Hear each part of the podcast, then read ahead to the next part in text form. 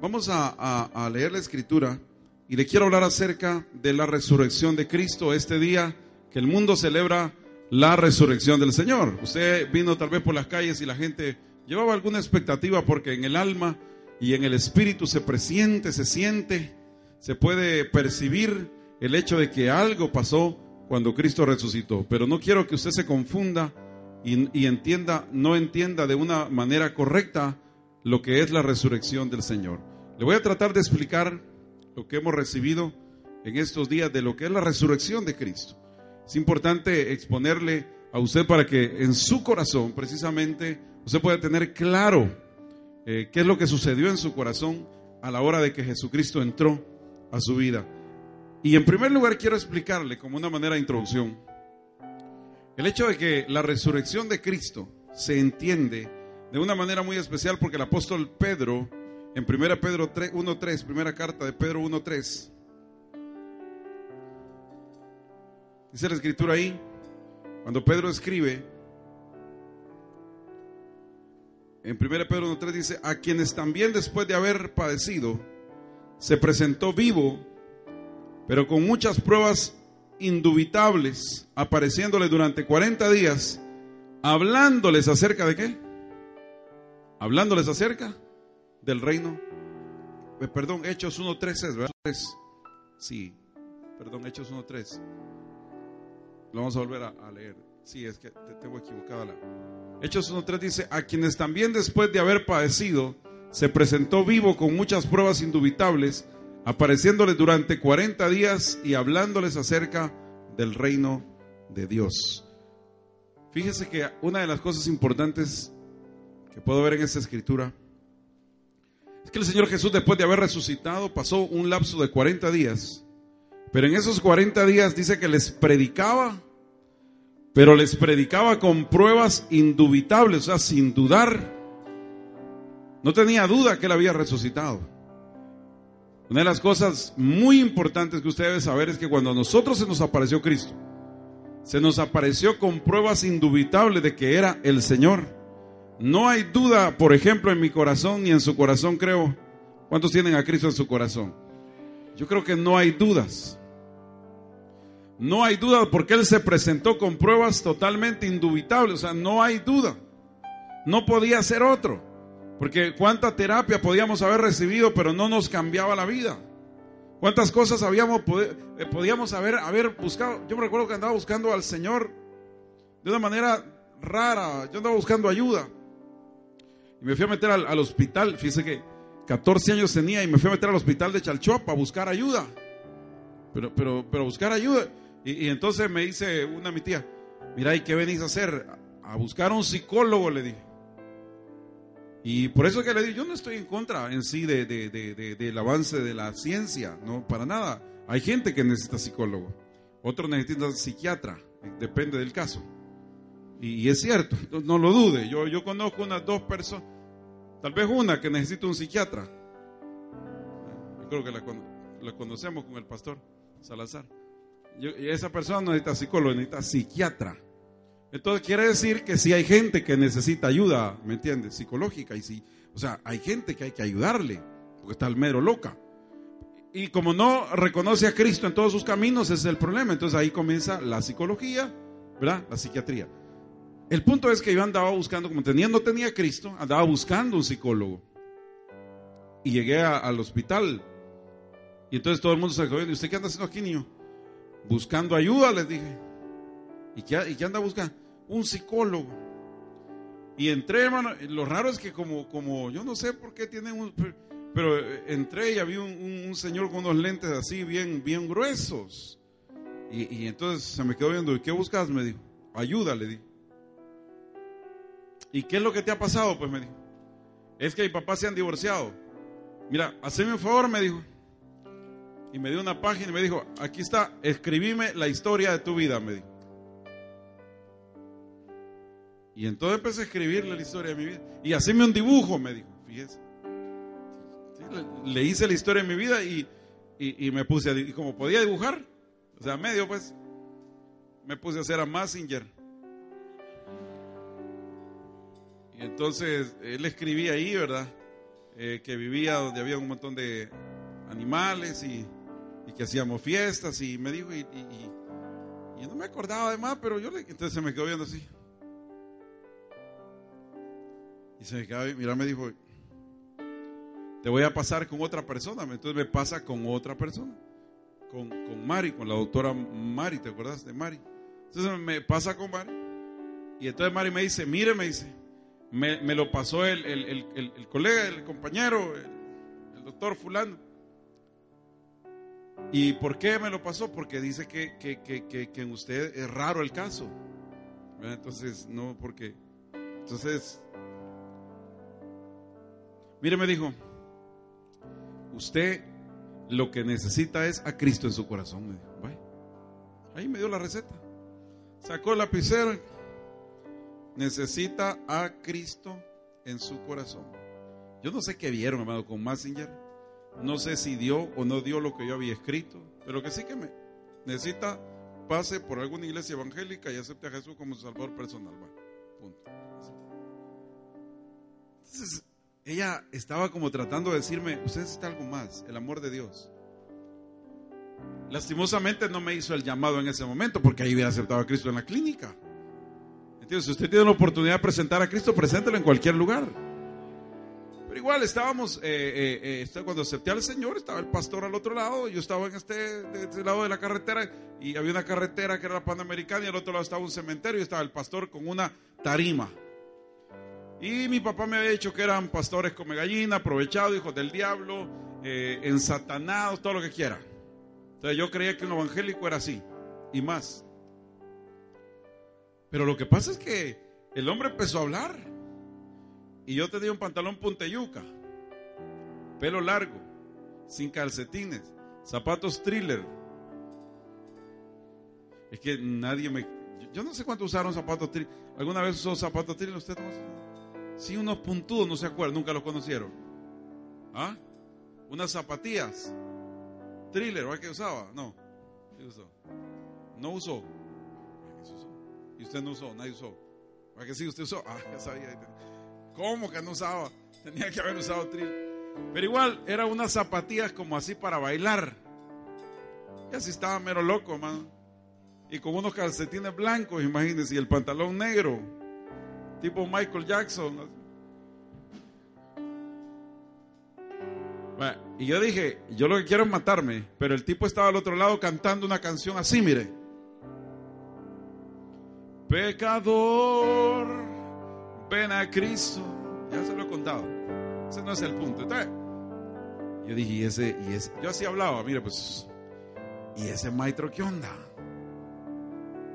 Si papá dice que esos son locos. Pero yo en mi corazón sentí algo. y, eso, ¿quién lo va a negar? Yo no lo puedo negar y yo no, era que estaba emocionado, ni me emocionaba. Solo imagínense el antecedente que tenía los evangélicos. ¿Usted cree que yo quería ir ahí? Lo menos que quería. Y, lo, lo, más tremendo que ni atractiva era la tarima. Una tarima de madera que casi se el, el pastor se movía. Y entonces yo dije, no, está feo. O sea, no era ni atractivo, pues. Era, era, no, era, no era agradable estar viendo al pastor arriba y, un peinadito así aquí en medio, para los lados.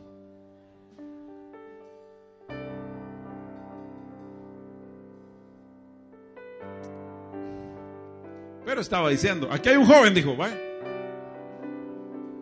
que necesita a Cristo en su corazón. Dice, estás decepcionado, desamparado, triste, solo, loco, todo lo que... Pero el Señor te trajo este lugar. Y cuando yo dije, el Señor me trajo, yo dije, y este... Y estaba una mi tía ahí adentro, el de la, de la campaña, y yo al otro lado solo echándome... Y, a ese, mi tía remetida le vino a contar la vida a ese. Era lo más que me podía pensar. Esa mi tía. Pero el corazón empezó... ¿Y usted cree que yo me quise matar? No, sí, yo, yo caminé hacia donde estaba la gente y me fui a sentar ahí en medio de todo. No sé cómo, hermano, porque un, un mi amigo estaba por ahí, entonces yo me fui pero todo achicado, todo así como se sienten ahorita los amigos que vinieron a la iglesia por primera vez. Y así vi toda esta gente, ¿qué hace aquí? Pues, y todo así como puedo comprado.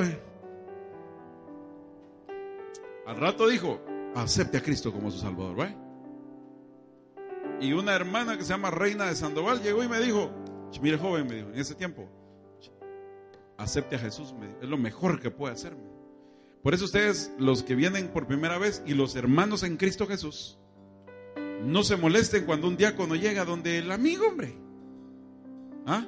¿Por qué se molesta usted que es que en la iglesia quizás ahí a la fuerza lo quieren? No, hombre, si nadie, no tenemos camisas de fuerzas. Lo que hacemos es hacerle una invitación. Y lo vamos a hacer, ¿sabe por qué? Porque la Biblia dice, sí, que vengan. Y si no quieren venir, la Biblia dice, hay que forzarlos a entrar, pero de que entren, entren. Usted no se moleste, conozca la escritura y dice que hay que forzarlos. Porque así los va a forzar el diablo para llevárselo a la droga. Así los va a forzar el diablo para llevárselos al infierno. Entonces nosotros tenemos que forzarlos para llevarlos al reino de los cielos. El punto es que, ¿quién? Dígame usted, ¿quién pudo haberme transformado el corazón y cambiado en ese momento? ¿Solo Jesús? Entonces, a mí, yo no le vengo a decir aquí de lo que alguien me contó que pasó. Yo le puedo hablar de lo que me pasó en mi vida. Entonces, por eso es que Jesús dice que apareció los 40 días predicándole con pruebas indubitables de que él había resucitado. Cuando usted camina por la calle y cuando usted va a predicar y va a una semilla, va a una célula, lo que sucede es que en esa célula y en esa semilla, usted camina, pero usted camina con pruebas indubitables de que Jesús resucitó. ¿Por qué? Porque su testimonio habla más que sus palabras. ¿Está entendiendo? Entonces usted tiene pruebas. Usted no, no, no, no ande predicando una religión. Es que vengo en nombre de la iglesia evangélica. No. Es que mire, usted no sabe que vengo en nombre del pastor. Peor. Es que mire, viera que la iglesia que tenemos menos. Cuando usted vaya, usted hable de lo que Cristo ha hecho en su corazón, hermano. Y esa es la prueba indubitable que Él resucitó. Porque el hecho que usted predique de algo que no se ve, pero que lo puede sentir, es la prueba indubitable de que Él está vivo. Entonces, en primer lugar, se predica de esa manera, con pruebas indubitables. Bajo ese contexto, ¿por qué entender la resurrección de Cristo? Número uno, ¿por qué la tenemos que entender? Número uno, porque la resurrección de Cristo es la base fundamental de la fe. Base fundamental. Mire, mire cómo lo escribe el apóstol Pablo cuando lo escribe a los Corintios, primero a los Corintios 15, del 14 al 20. Mire, mire qué interesante esto. Primero a los Corintios 15, del 14 al 20. Mire, mire, mire qué, cómo lo ve Pablo, la resurrección que todos están celebrando allá afuera y aquí adentro también. Solo aquí lo estamos entendiendo. Allá afuera lo están haciendo por tradición, aquí adentro lo está entendiendo usted. Dice, y si Cristo no resucitó,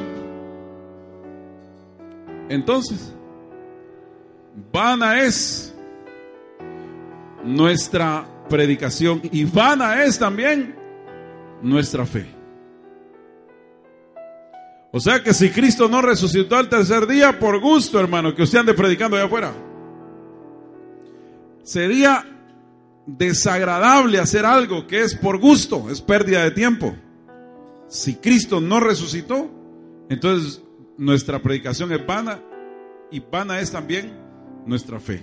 ¿Qué más? Y somos hallados falsos testigos de Dios, seríamos falsos. Porque hemos testificado de Dios que Él resucitó a Cristo, al cual no resucitó. Si en verdad los muertos ¿Qué dice ahí? Si en verdad los muertos no resucitan, ¿qué más dice el 16? Porque si los muertos no resucitan, tampoco Cristo resucitó, hermano. ¿Y qué más?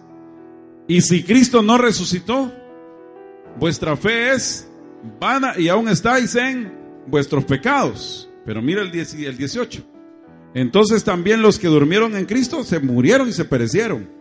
Pero el 19 si en esta vida solamente esperamos en Cristo, somos los más dignos de mis conmiseración de todos los hombres. Porque si esperáramos en un Cristo muerto, seríamos dignos de lástima. Pero el 20 tiene la clave. Mas ahora, mas ahora, Cristo ha resucitado de los muertos y Él es la primicia de los que durmieron, hermano. Yo no sé cuántos saben que Cristo resucitó de los muertos. Él resucitó. Entonces, la base fundamental de nuestra fe y de nuestra predicación es la resurrección de Cristo. O sea que yo no predico en vano, ni usted predica en vano. Usted no vive en vano, ni vive en vano. Usted vive con propósito porque Él resucitó al tercer día.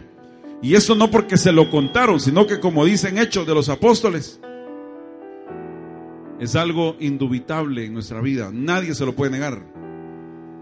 ¿Quién se lo va a negar? Llegué donde mi padre amado y me dijo, mira, me dijo, ya me contaron que te hiciste evangélico, me dijo. A partir de este momento, me dijo, te dejo sin herencia. Y yo dije, ¿y que, había alguna cosa? Pues sí, como usted se pregunta, iba en ese momento es donde usted se pregunta varias cosas, y que había algo. Y me dijo, pero eh, no hay, me dijo, pero por si llega a ver, te quedaste, me dijo. Ve, pues, está serio es. ¿Sabe por qué me dijo? Porque yo escupí hacia arriba, me dijo. Y la escupida me cayó en la cara. Porque yo dije, jamás en mi familia va a haber un evangélico, fíjese. Y entonces yo le mire, entonces yo fui el primero, le dije. Y me dijo, ¿y qué te hicieron? Pues me dijo, ¿qué te lavaron el cerebro? ¿Qué Mira, me dijo, si nosotros somos inteligentes, me dijo, fíjese. ¿Y qué te hicieron en el cerebro? Me dijo, si somos inteligentes, mira, si aquí nos tienen por inteligentes en todo este, en esta ciudad y vos venís a ser el más baboso que te, te dieron garabato esos yo le dije, mire, mire, le dije, lo que sí, no, vos se lavaron el cerebro. Mire, le dije, con el respeto que usted se merece, pero ¿y por qué no se va a que se lo laven usted también? Porque mire, yo creo que necesitamos un lavado, le dije. Porque hemos vivido mal, hombre, le dije. yo tengo a Cristo en mi corazón. Entonces, dígame usted, ¿qué, ¿qué, era la fuerza que me hacía caminar en ese tiempo? Y yo, por ejemplo, no la conocía a ella. Eh, en ese tiempo yo no tenía novia no tenía una inspiración para poder, para poder seguir adelante en la vida. En ese tiempo yo, yo, no, tenía ni dinero ni nada, o sea, no había nada y no tenía una profesión. Eh, no tenía una, tal vez una esperanza segura de poder estudiar porque ya vivíamos con una tía, no estábamos con los papás. Entonces ya no había seguridad del futuro, ya no había una novia, no había, no había, eh, eh, ¿qué me podía motivar a seguir adelante? ¿Qué le puede motivar a un joven a seguir adelante? Hay muchas razones, pero en las cuales yo le digo, yo no tenía nada por lo cual motivarme. Pero ¿qué me hacía ir a la iglesia? ¿Qué era lo que me hacía tomar una guitarra y cantarle al Dios vivo? Era lo que tenía en el corazón. El día que me bauticé me dijo, mira, me dijo, ya aceptaste a, esos locos, me dijo, pero al final, yo si te bautizas, mire, mira la palabra de mi padre, si te bautizas, yo te voy a agarrar a balazos a vos y al pastor y el pastor me estaba adoctrinando. Llegaba, eh, llegaba yo a los, a los jueves al servicio de doctrina. Después nos lo daba así, llegaba a la, casa, pero eh, lo bonito era, hermano, que éramos un grupo muy pequeño. Por eso el pastor podía estar ahí con, todos. Pero me dice el pastor, mire, el domingo hay bautismo, me dice. Mira, ay, pastor, de eso le quería hablar, le dije. ¿Sobre qué? Me dijo. Es que mi papá me dijo que si me bautizaba me iba a venir a agarrar balazos a mí y a usted también.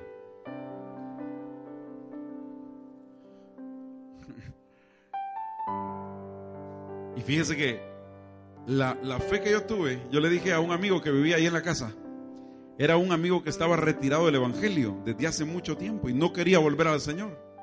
Pero cuando vio la fe que yo tenía, llegué y le dije, mire Ricardo, si Ricardo se llamaba, era un maestro se había retirado el Señor hace mucho tiempo y no quería volver a la iglesia. Pero cuando llegué le dije, mire Ricardo, fíjese que mi papá dice que nos viera matar a todos. O sea que va a ser una sola matazón ahí en, la iglesia. Pero yo he decidido bautizarme a pesar de todo porque yo sé que, que Dios me guarda y viera que yo siento un deseo tremendo en mi corazón de bautizarme. Dígame, ¿quién me motivaba? Era Cristo vivo en el corazón de un joven. ¿Y sabe qué me dijo ese Ricardo? Mire, me dijo, por esa fe que usted tiene, ya hasta me animé a volver a la iglesia. Y es más, esa iglesia donde usted se va a bautizar, ahí era presidente yo de jóvenes hace mucho tiempo. Y le dije, bueno, ¿y qué? Mire, como yo conozco la entrada y la salida de ese lugar, me le voy a ir a dar protección, me dijo. No se preocupe, porque yo voy a llegar y yo sé cómo cerrar y si veo, si veo a su papá que vamos a cerrar la puerta y lo vamos a entrar por otro lado y vamos a orar por él, me dijo. Entonces me fui a bautizar, pero iba seguro, no de lo que me había dicho Ricardo, sino que de que, de que no importaba que vivía, que yo sabía que en el fondo no, no podía hacer eso a mi padre, pero si lo llegaba a hacer, porque existía la posibilidad, no importaba. Había una alegría más grande en mi corazón que los problemas que se me presentaban, hermano. Ese es Cristo vivo, esa es la resurrección de Cristo. El vivir y el experimentar que en medio de tus problemas hay algo más fuerte por qué vivir. Entonces, la predicación nuestra es gloriosa. Y no es en vano lo que hacemos, porque Él resucitó de los muertos al tercer día. El mundo mismo lo reconoce. Ahora mismo están celebrando su resurrección. De una manera diferente, pero están entendiendo que un día Cristo resucitó. Si usted va a la tumba de Mahoma, ahí está la tumba de Mahoma, está, está la tumba de María, está todas las tumbas. Pero si usted va a la tumba del Señor Jesús, no, no, no hay nada ahí, porque Él resucitó al tercer día de los muertos. No podemos encontrar una tumba donde hacerle algún tipo de, de, reverencia o algo, algo parecido. Porque Él está en nuestro corazón y está en los cielos y está vivo. ¿Cuántos creen que Él está vivo? Primero entonces, entiéndalo porque es la base fundamental de su fe. Número dos, porque es una esperanza viva. Ahora sí lo que dice el apóstol Pedro en 1 Pedro 1, 3 al 4, ¿verdad? Bendito el Dios y Padre de nuestro Señor, ¿sí? Que según su grande misericordia nos hizo qué cosa? ¿Nos hizo qué? Renacer. ¿Cuántos volvieron a nacer, hermano? Él nos, bendito a Dios, que nos hizo renacer. ¿A qué cosa? Para una esperanza viva. Por medio de la resurrección de Jesucristo de los muertos. Entonces, yo no sé cuántos viven, hermano, con esa esperanza. Yo sé. Yo sé que que la esperanza, dice, decía mi, no sé si era mi abuela o mi tía, pero alguna de las dos decía, es que de la esperanza vive el bobo. Ah, Porque es cierto, si es que es que es cierto. Eh, yo, le, yo le contaba a los hermanos que de repente le dice la novia al novio, mira, decime que sí. le dice a la otra, es que no estoy segura. Pero ¿no habrá alguna esperanza? Depende. ¿Depende de qué? Depende de cómo, pues sí, vayan las cosas. Probemos, a ver qué tal. ¿Me llevas al cine? Y la lleva al cine. Y le pregunta, y ahora sí, depende. Tal vez la otra semana. ¿Y la otra semana qué? Mira, eh, me regalás para saldo. Y el otro le compra una tarjeta de 10 dólares. Y ahora sí. Mm, depende. La otra semana, mira, ahí, ahí están vendiendo unas blusas. Y a mí me gusta el color morado y pasa el otro y pasa comprando la, blusa morada y le dice, ahí está tu blusita. Y ahora sí, depende. Entonces por eso es que mi tía decía, de la esperanza vive el bobo. Porque es cierto, hermano. Y no es cierto que cuando esperamos en los hombres, ¿qué es lo que nos llevamos en nuestra mayor parte de ocasiones. Dígame usted. Más fuerte, dígamelo, por favor. Decepciones. ¿Por qué? Porque somos hombres. ¿Ya entendió? Entonces, de repente le dice, mira, espérate que yo un día... ¿Y cuántas veces nos han dejado enganchados? Engañados. Un proyecto que usted de repente comenzó y a usted le prometían exactamente eso en el trabajo. Llegó al trabajo y ¿qué le hicieron? Le dieron otra cosa. Porque usted estaba esperando en ese hombre. De repente usted cree que si se muere, ahí de repente quieren congelar los cuerpos y quieren tenerlos como así.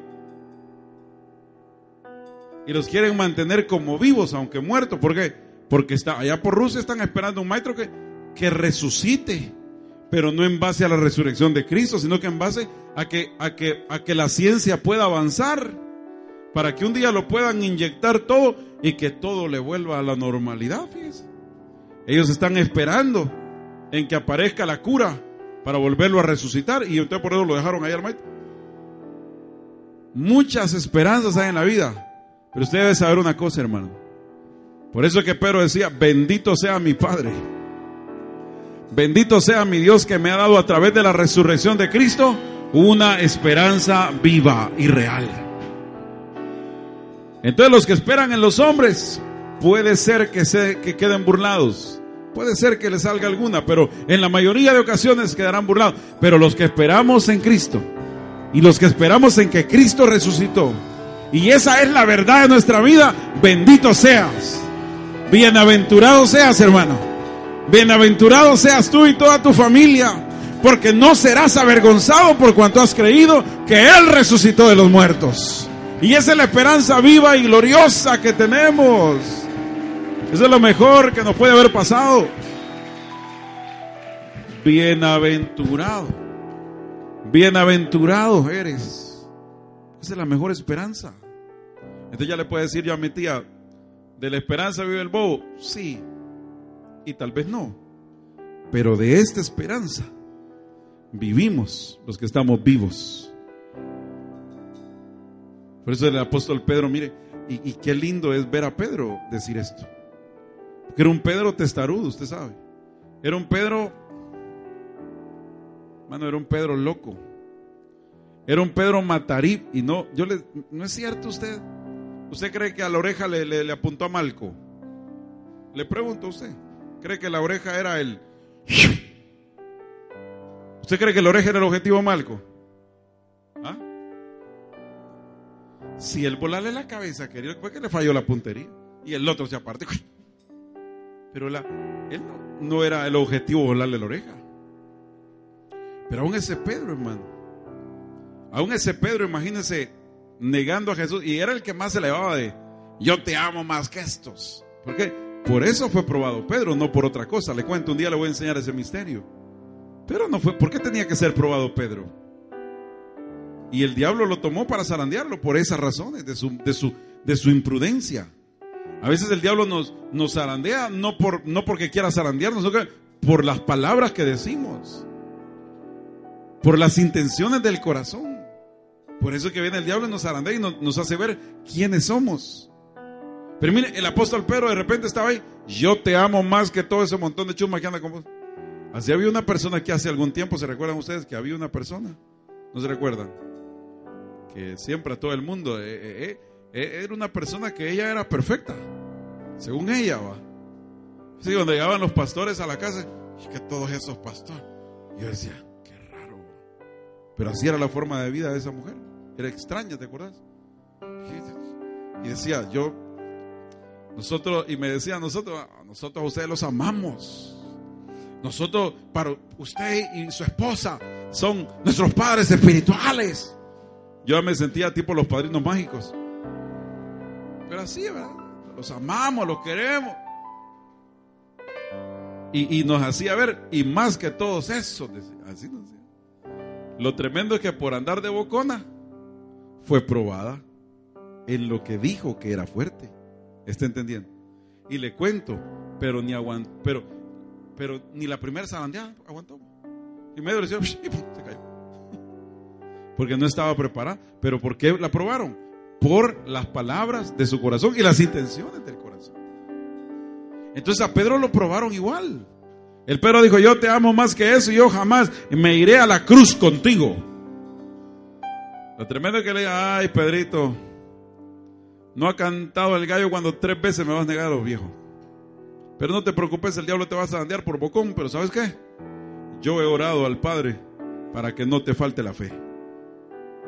Pero imagínese ver a un Pedro tatarate, hermano, que no podía ni caminar bien, que era, era, era alguien que se levantaba, se caía, se levantaba, se caía, como muchas personas. Y así viven. Pero hay una esperanza esta mañana, el poder de la resurrección.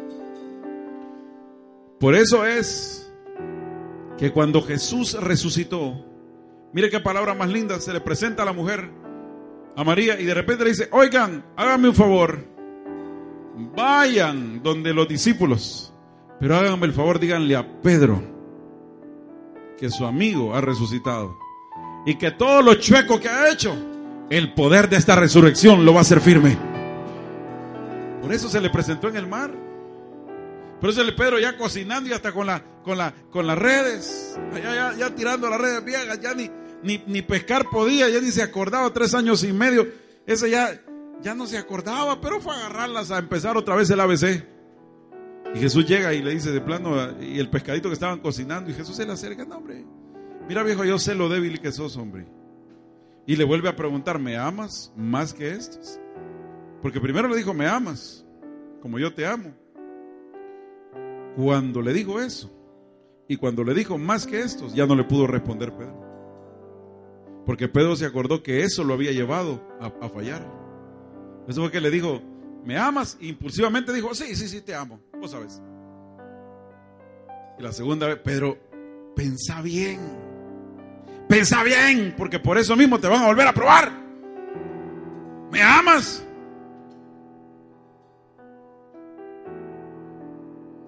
Ya lo pensó y todavía. Yo creo que sí. Y le vuelve a Pedro, caramba, ¿me amas? ¿Y cuáles fueron las respuestas? Pues mira, mejor no te respondo, tú lo sabes si te amo. Ahí fue. Pero Jesús con su amigo chueco lo hizo caminar firme bajo el poder de la resurrección. Por eso es que Pedro ahora escribe, qué lindo dice. A en base a ese contexto, el Pedro escribe, qué lindo es tener una esperanza. ¿Entiende? Qué lindo es tener una esperanza que nos hace caminar firmes, a pesar de lo atarantado que somos a veces.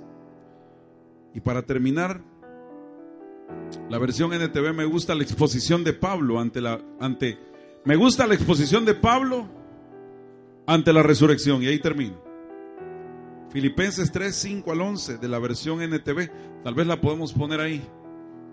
Lo que dice, fui circuncidado cuando tenía ocho días de vida.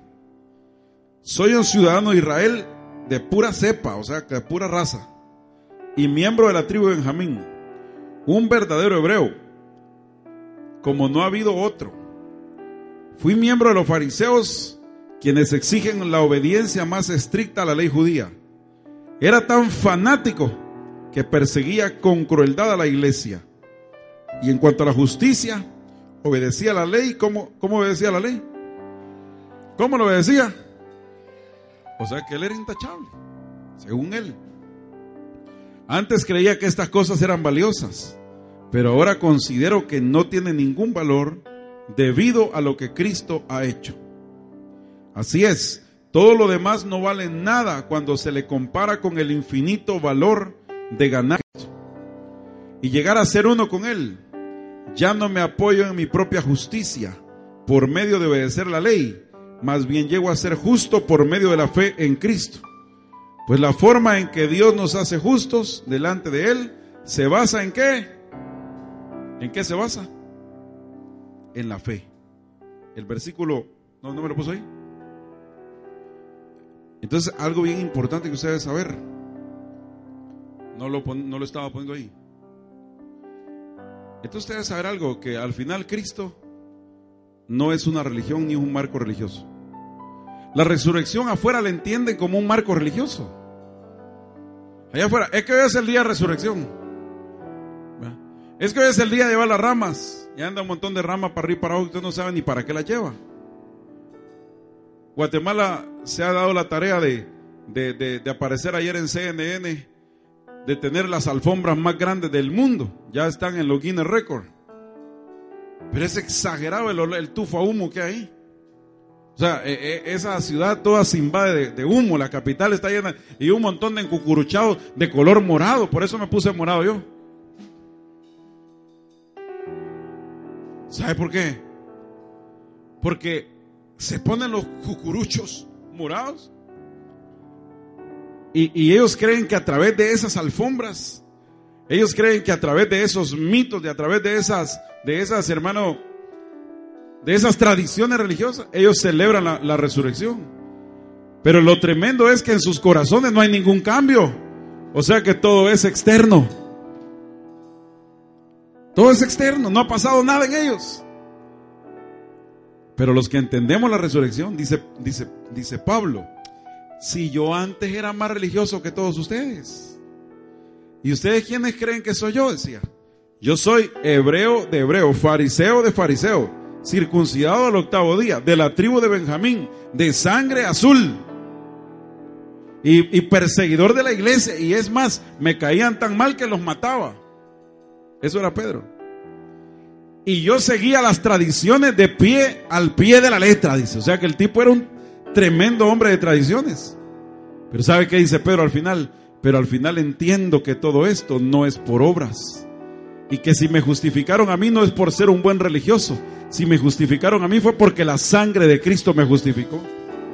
Si me justificaron a mí no fue por mis propios medios. La Biblia dice que estábamos muertos en delitos y pecados. Yo le pregunto algo, ¿podrá hacer algo un muerto por él mismo?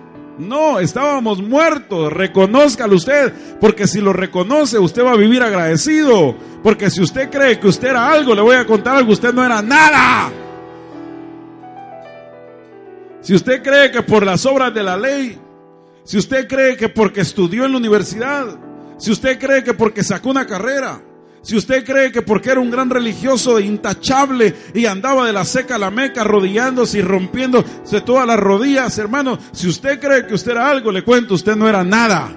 A usted, a usted le dieron valor el día que recibió a Jesús como su único y suficiente Salvador personal. Ese día usted pasó de muerte a vida, Señor. Y si le va dar un aplauso fuerte a Jesús, déselo fuerte. Usted pasó de muerte a vida. Pero usted no era nada, hombre. ¿Qué le pasa? Usted que yo cumplía la ley al pera. Pablo dice, eso era estiércol. Eso era basura lo que hacía. Todo lo externo que usted hacía era basura. Como se vestía de morado, de amarillo, pero digo pues arriba. Andaba ahí con una cruz para arriba y para abajo creyendo que usted era mártir y medio se golpeaba la rodilla o se iba de aquí caminando para, para allá, para, para, ¿cómo se llama su pueblo? Para el Cristo Negro de Esquipulas. Y usted cree que fue a cumplir con algo, a saber con qué fue a cumplir. Votos de loco hizo, porque eso no lo llevó a nada, ni lo lleva a nada. La resurrección de Cristo no se tiene que ver religiosamente, por eso es que el apóstol no la pudo ver religiosamente, no la pudo enmarcar ahí. Él dijo, todo esto por fe. Pero me gusta cómo termina el versículo 10. Y esa es la clave de este mensaje. Mira lo que dice el apóstol Pablo en el versículo 10. Quiero, pero él grita porque no, no está así la expresión. La expresión en la NTV es como una expresión entre comillas y es una expresión como de grito, de alegría. Así quiere decir, mire, y dice ahí, quiero. ¿Qué cosa? Quiero. Dígamelo más fuerte, quiero Digámoslo más fuerte, como lo, vamos a leer fuerte. Quiero, quiero conocer a Cristo. Vaya, bajo el contexto que lo dijo, ya estoy cansado de ritos. Ya estoy cansando de que pare, se siente, se siente, se pare, se pare, se siente, se siente, se pare, pare, se siente, se siente, persine, persine, se pare, se siente, se siente, se pare. Estoy harto de tantos, estoy harto de tanto humo. Hermano, de tanto saumerio que le avientan ahí. Y sí, y ahí va por la calle usted.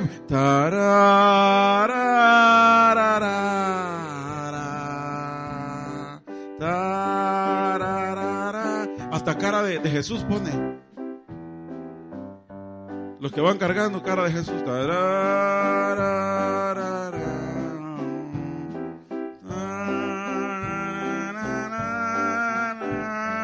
Y un su megáfono por ahí.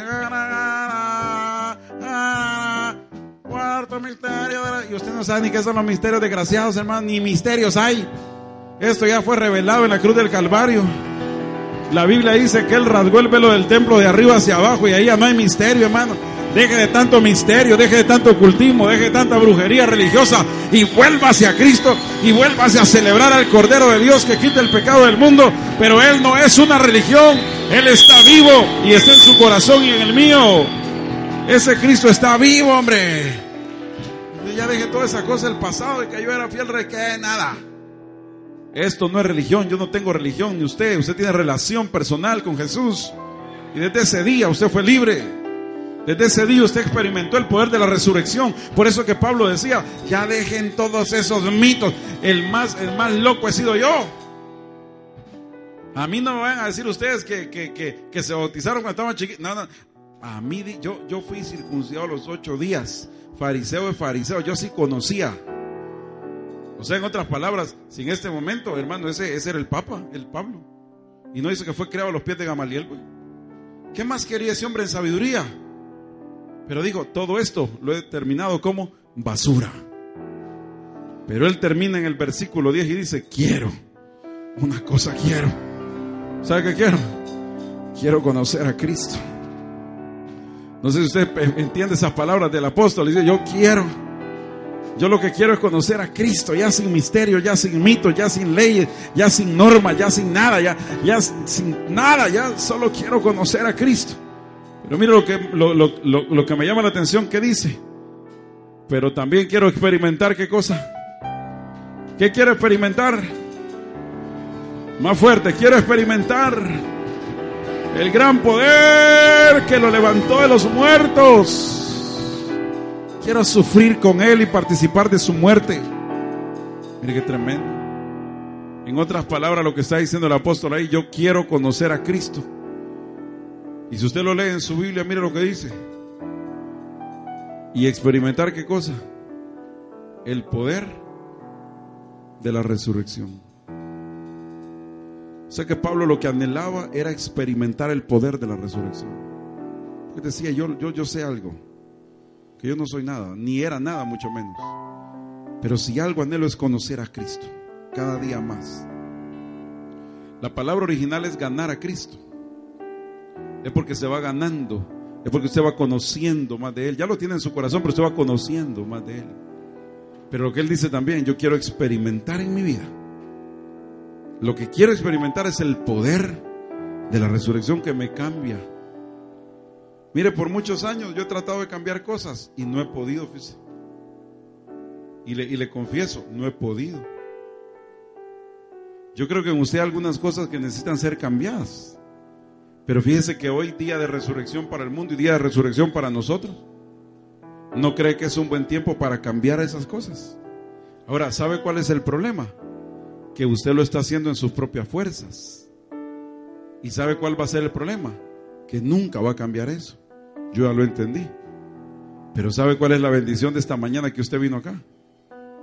Es que usted puede conocer, y además de conocer a Cristo, experimentar el poder de la resurrección en usted. Hay cosas que están muertas ya. ¿Y por qué no ora el poder de la resurrección bajo esas cosas? Hay cosas que están muertas, hay proyectos que están muertos, hay familias que están muertas. Pero usted le puede dar vida a lo que está muerto. Ahora, el problema es que para darle vida a lo que está muerto, usted tiene que tener vida primero. Y ese es el problema. Entonces yo creo que hoy es un buen tiempo para experimentar el poder de la resurrección que decía Pablo. Pablo decía, yo quiero conocer a Cristo, ya lo conocía, pero quiero ganarlo. Pero también yo quiero experimentar en mí. Hay veces que la gente dice, es que no es de emociones. Mire, ¿y ahí qué, qué cree que está hablando Pablo?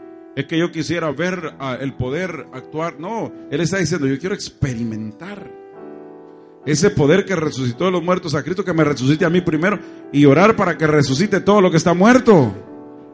Yo no sé cuántos se atreven a orar por las cosas que están muertas y que ahora le va a dar el Señor vida, hermano. Póngase de pie entonces, dígale, Señor, verdaderamente quiero experimentar ese poder. Los que anhelan de verdad experimentar ese poder, hágame el favor de levantar sus manos al Señor. Hágame el favor de levantar sus manos. Hágame el favor de levantar sus manos, por favor, y adore. Lo que era tuyo te devolveré. Voy a restituir. ¿Qué cosa? Lo que la vida te robó. el último en la casa de Saúl, ya no será más aquel a quien nadie le da valor. Lo que era tuyo te devolveré, voy a restituir lo que la vida te robó. El último en la casa de Saúl ya no será más aquel a quien nadie le da valor. Vas a vivir en la casa del rey, vas a comer en la mesa del rey, vas a vestir las ropas del rey, vas a sentarte al lado del rey. La miseria nunca más conocerás, un adiós a lo de bar tú vas a dar, será igual. El rey me mandó a llamar. Yo le pido que comience a orar por una resurrección en su vida. Dígalo como Pablo, dígalo así. Quiero experimentar el poder de la resurrección en mi vida. Yo quiero que ore así, por favor. Yo quiero que ore así, no importa que, que parezca una oración repetitiva, pero órelo así. Yo quiero experimentar el poder de la resurrección en mi vida. Vamos, dígalo. Ahora profetice sobre su esposo. Hey, sobre su esposo, profetice. Señora, profetice sobre su esposo. Profetice sobre su esposo. ¿Está escuchando o no está oyendo? Profetice, dígale que tenga vida ese hombre. Si no está aquí, va, va a estar aquí un día. Sobre su esposa, profetice, dígale en el nombre de Jesús. Esa mujer ya no va a vivir triste toda la vida, va a vivir alegre. Porque esa mujer lo que necesita es el poder de la resurrección. Vamos, profetiza sobre tus hijos, men. Profetiza sobre ellos. ¿Qué te pasa? Profetiza vida sobre tus hijos. Vamos, más fuerte. Profetiza vida sobre tu ministerio, iglesia. Hay ministerios que están secos aquí. Ya ni hay agua. Pero hoy el agua del Espíritu viene. Profetiza sobre tu esposo, sobre tus hijos, sobre tu familia, sobre tu ministerio. Hay vida. El poder de la resurrección trae vida.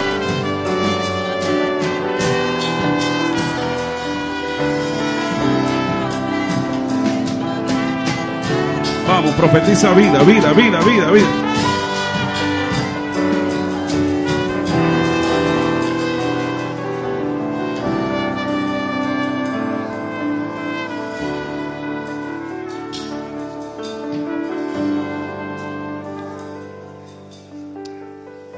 Es un buen momento, amados hermanos, para que aprovechemos la oportunidad. Jesús ya lo hizo todo para que ahora nosotros solo nos paremos y declaremos y creamos en el poder que hay en su resurrección. Padre, en esta hora venimos delante de tu presencia, declarando, Señor, que nos hemos acercado al trono de tu gracia. No, Señor, confiando en nosotros mismos, sino en el poder de tu resurrección. Y en esta hora, Padre, yo declaro, Señor, que hay vida, hay vida sobre los jóvenes. Profetizamos vida sobre los sueños de la juventud. Profetizamos vida, Señor. Profetizamos esperanza. Que los jóvenes se levantan, Señor. Y que no miran las circunstancias, sino que miran al poder de la resurrección que tienen en su Dios. Quien abre puertas donde los hay. Padre, profetizamos en esta hora una juventud, Señor, que es cabeza y no cola. Una juventud, Señor, que va a las universidades no a pasar el tiempo, sino, Señor, a marcar la diferencia, a establecer tu reino y a la vez, Señor, avanzar, avanzar en todas las áreas de su vida. Profetizamos vida sobre los matrimonios. Profetizamos,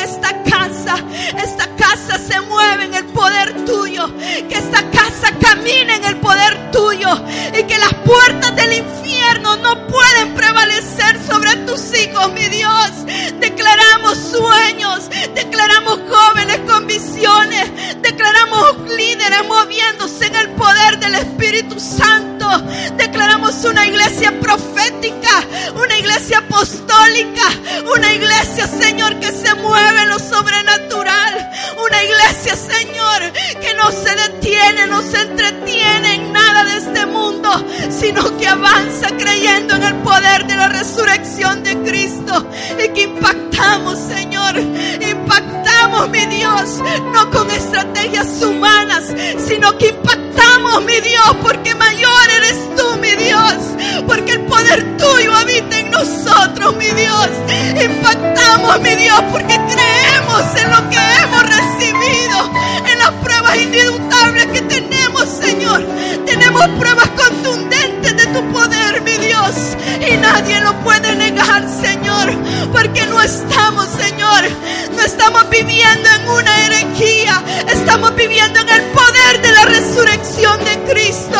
Y declaramos este día, Señor, que la iglesia tuya se levanta, que Judá camina y avanza, que tú nos das estrategia, sabiduría, que tú nos das de tu dirección, Señor, que tú diriges, Señor, los líderes, los pastores de Judá Central, mi Dios, que tú diriges la vida del apóstol y su familia, Padre, Padre, en el nombre de Jesús. Declaramos que celebramos este día, mi Dios. Amén. Ahí manténgase de pie, por favor. Hay dos palabras que le quiero dar esta, esta, mañana.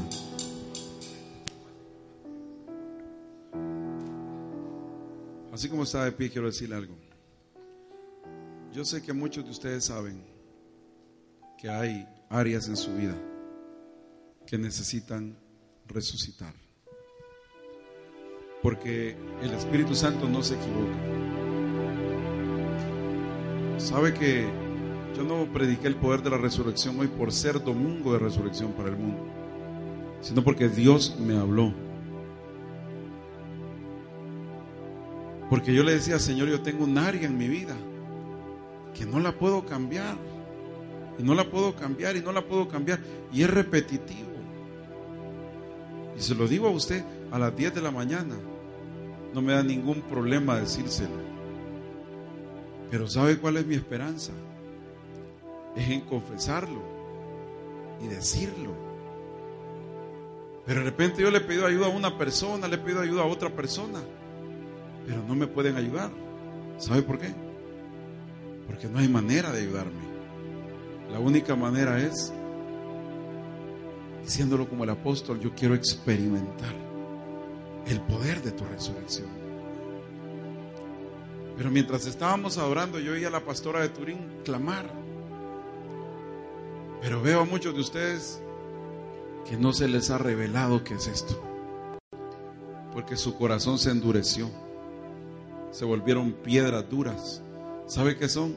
Religiosos que vienen a la iglesia a buscar una religión que tal vez, no para que los cambie, una religión para poder mantener en su alma engañosa un estatus de vida. Yo te digo, alma mentirosa. Por eso dice la Biblia, el alma que pecare ciertamente morirá, porque el alma es mentirosa. Y los vi a muchos adorar mientras ella estaba adorando. Esta mujer estaba creyendo, viviendo lo que estamos predicando. Y yo quisiera darle una oportunidad a usted. Sí, a usted. ¿A quien A mí. A usted. Para que pueda tomar estos momentos, no como algo religioso, sino que entienda lo que le estoy diciendo a su alma. Y que pueda tener la actitud correcta de entender que somos necesitados.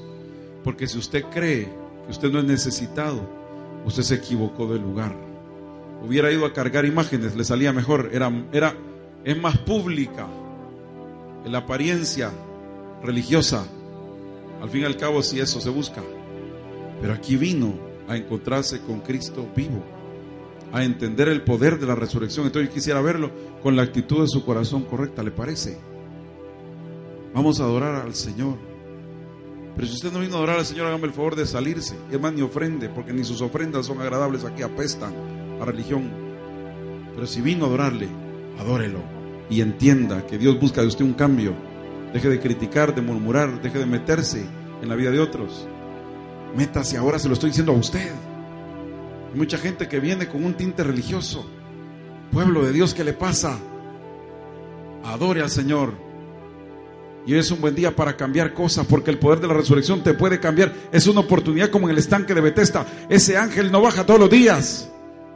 Ese ángel baja de vez en cuando, pero cuando de vez en cuando está un cojo cerca, está Jesús dispuesto a sumergirte. Pero si quieres cambiar, adore al Señor y hágalo con todo su corazón. No vino a una religión, vino a una relación.